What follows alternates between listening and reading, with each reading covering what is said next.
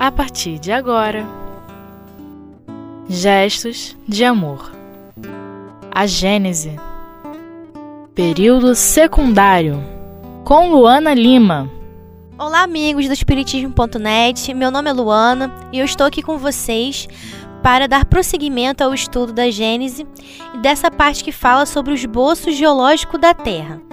Nós estudaremos hoje é, o período secundário, dando continuidade aos estudos dos nossos colegas que eles fizeram antes, falando do período primário e do período de transição. Mas antes de começar a falar propriamente dito do período secundário, eu gostaria de ressaltar aqui uma observação sobre a geologia, a ciência geológica e as informações que a gente tem sobre a história do nosso planeta estão em livros em que nós podemos consultar e que principalmente os profissionais de geologia consultam. Que livro é esse que conta a história do nosso planeta? Na verdade, esses, li esses livros são as próprias rochas. As rochas contêm marcas, contêm fósseis e estruturas que contam a história do nosso planeta. Então, observando as rochas, as suas camadas, as suas alterações, a geologia, a ciência geológica, conseguiu construir todo um raciocínio a, a, em torno da evolução do nosso planeta. Inclusive, Kardec nos fala isso, né? Então, as estratificações, as rochas mais antigas, as rochas mais novas, o conteúdo fossilífero, e, com, e assim foi se construindo a escala do tempo geológico.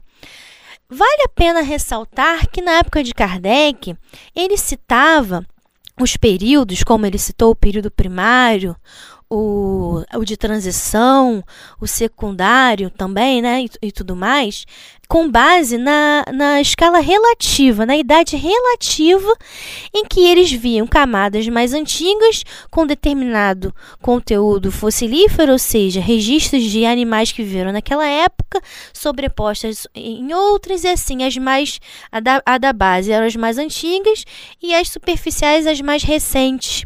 E aí eles faziam essa datação relativa, essas camadas geológicas davam a idade da Terra relativa, né? E isso tudo foi auxiliado com a teoria evolucionista de Darwin, né? Porque sem essa ferramenta, não, a geologia estaria assim, capenga, para dizer quais seriam os períodos geológicos. E Kardec também fala sobre isso. No, na, nas, é, na, nessa parte anterior, né, do período secundário. E só que a gente está sempre evoluindo. A ciência geológica evoluiu mesmo após a codificação espírita, né? E em 1950 nós tivemos a, o advento da geocronologia isotópica, em que elementos químicos radioativos presentes em alguns minerais de rochas, como granitos, basaltos e, e outras, né? Nesses, nesses minerais que tinham esses elementos, é, pode ser feito através do decamento radioativo né, e do cálculo da meia-vida a datação exata daquela rocha. Então passou-se a ter a noção exata de números, de tempo na, na, na história do planeta Terra. E aí, a partir daí, a gente passou a ter uma escala do tempo geológico muito mais elaborada, com tempos e datas absolutas. Então a gente deixou de ter uma escala relativa, que foi o que o Kardec mostrou para gente, e passou a ter uma escala absoluta do tempo geológico, com números. Então a gente chegou à conclusão, através dessa ferramenta, que o planeta Terra possui em torno de 4,6 bilhões de anos, né? E aí esse período primário foi, foi é, se, se estendeu né, até aproximadamente 670 a 700 milhões de anos. E aí, todo esse período de transição que a gente foi vendo foi desses, é, desses 600 milhões de anos, e a gente está vendo aqui até aproximadamente 200 milhões de anos, ou seja, 400 milhões de anos de duração que a gente tem aproximadamente desse período de transição que a gente já estudou aqui. E hoje, o período secundário que a gente está estudando tem aproximadamente um período de duração na história do planeta Terra de 200 milhões de anos, né? E Mas exatamente ele estava findando, né, há 60 milhões de anos atrás. Então é esse período que a gente vai falar hoje, né? E tudo isso, toda essa história está marcada, como já tinha falado antes, nas nossas rochas, que são os nossos livros.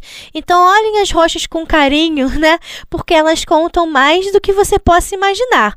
O seu granito em casa tem uma história ali no planeta Terra embutido. Aliás, tem um mineral que poderia ser datado, você poderia até saber em quantos milhões de anos ele tem, né? Então, acho que é uma coisa interessante para a gente saber, né? Para a gente valorizar o ambiente que a gente vive, não só a sociedade, é, a, a, o meio ambiente, mas também as rochas, por que não?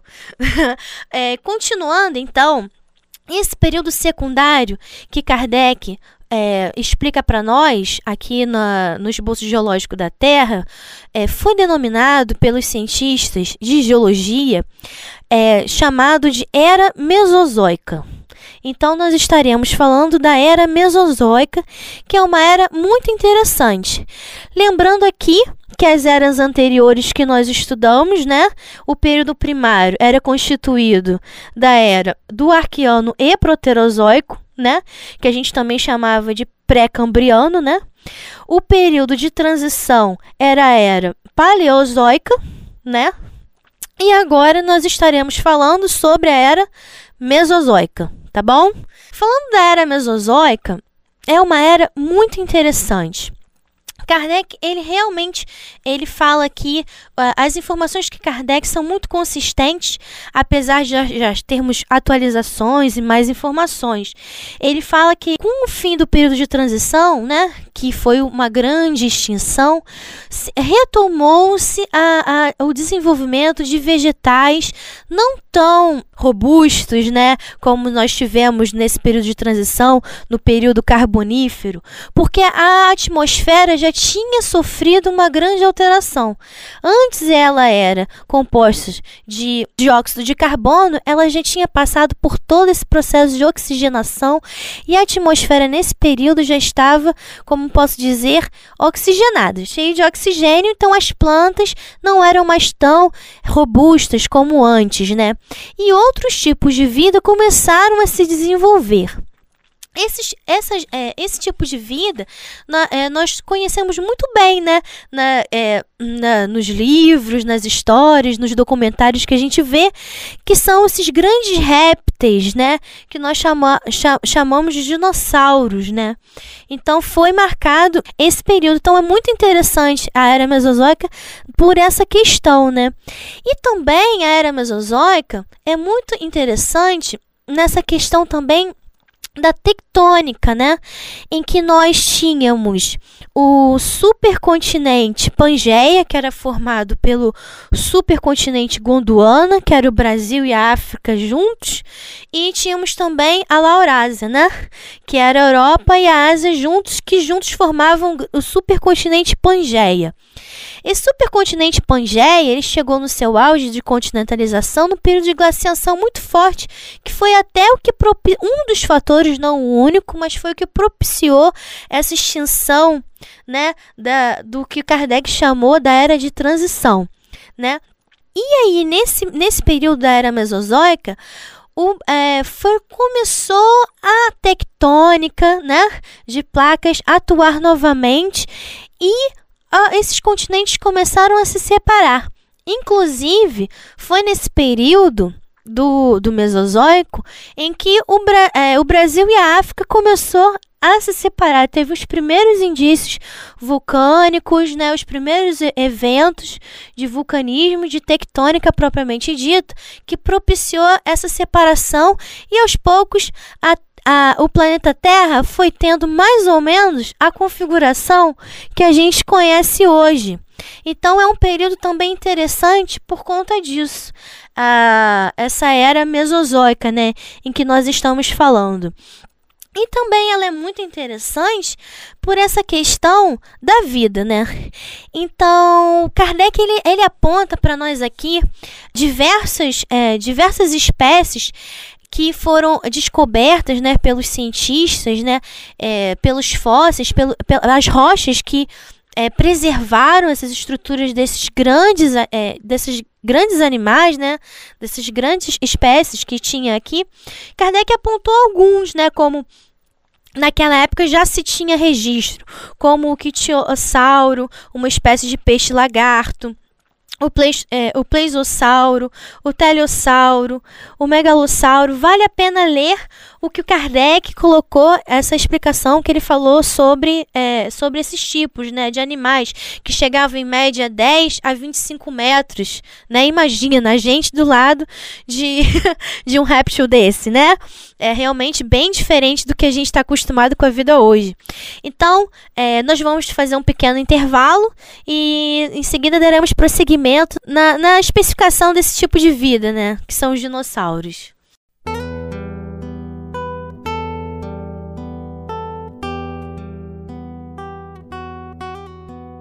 Gestos de amor. A Gênese. Olá, amigos. Dando continuidade ao nosso estudo, é, nós vamos falar das espécies, das principais espécies de dinossauros brasileiros, né? que, fez, é, que teve seu apogeu nesse período, nessa era mesozoica, que Kardec chama de período secundário. Então, algumas interessantes aqui. O espinossauro viveu há 100 milhões de anos atrás na região atual do estado do Ceará. Então, no Ceará tinha dinossauro. Pesava em média 500 quilos e tinha aproximadamente 3 metros de comprimento. Nós temos registros disso, né, fossilífero disso, na região do Ceará. O abelisauro habitou a região do atual estado de Minas Gerais e também São Paulo. Tinha 6 metros de comprimento. Era carnívoro e tinha uma semelhança muito física com aquele famoso que a gente conhece dos filmes, o Tiranossauro Rex. Chegava a quase 5 metros de altura. É interessante que esse abelisauro a gente tem uma réplica dele na, na Universidade de Geologia da UERJ, né? Ali no segundo andar, para quem quiser ver. Estou falando essa informação porque já frequentei muito ali.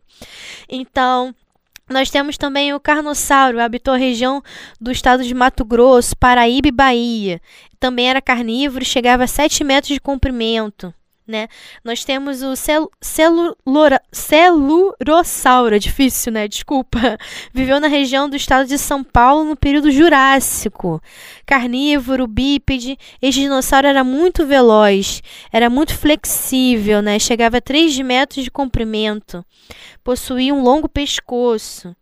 Então, e assim a gente tem é, algumas espécies, né, também no Rio Grande do Sul, e também é, é, que nós temos aqui o titanossauro, considerado o maior que já habitou no Brasil.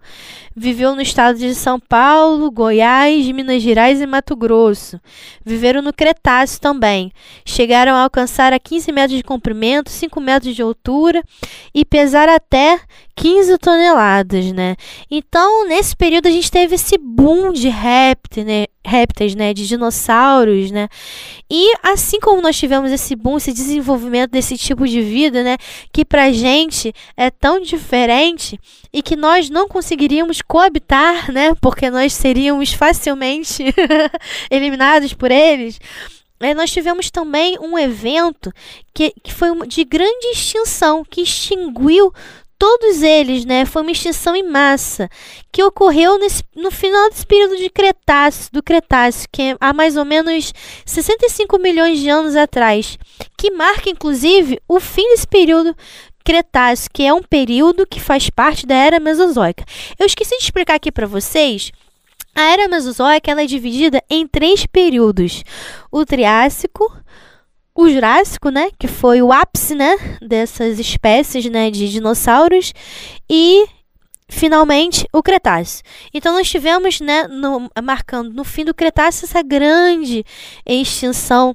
É, foi um evento enorme de impacto na biodiversidade da Terra, vitimou grande parte dos seres vivos da época, incluindo os dinossauros e outros répteis também gigantes. Isso, o registro estratigráfico rochoso mostra isso. E a gente vê que as teorias, né, que sustentam essa extinção foram alguns cientistas é, relacionam com fenômenos vulcânicos, né, com, é, é, intensos, né, porque foi realmente foi nesse período em que se deu definitivamente a a, fragmentação quase por completa, né, da, do supercontinente Pangeia, né, que eu já devia falado anteriormente, e outros justificam essa teoria como uma catástrofe resultante de uma colisão de um asteroide com o planeta Terra. Sendo uma teoria ou outra, ou acredito eu, né, né, que sejam a conjunção dessas duas teorias, tanto o vulcanismo quanto o impacto desse asteroide, essa, esse, essa, esse tipo de vida se extinguiu no planeta Terra. E foi dando lugar a outros tipos de vida, das quais a gente vai conhecendo hoje, né? A, a, a, com a extinção dos dinossauros, começou a preponderar, no fim do Cretáceo, os primeiros mamíferos placentários, né? E das plantas, é, angiospermas, essas que a gente conhece, que dão, que, que a gente é, planta com as sementes e dão frutos, né? Que antes a, a, a vegetação não era assim, né?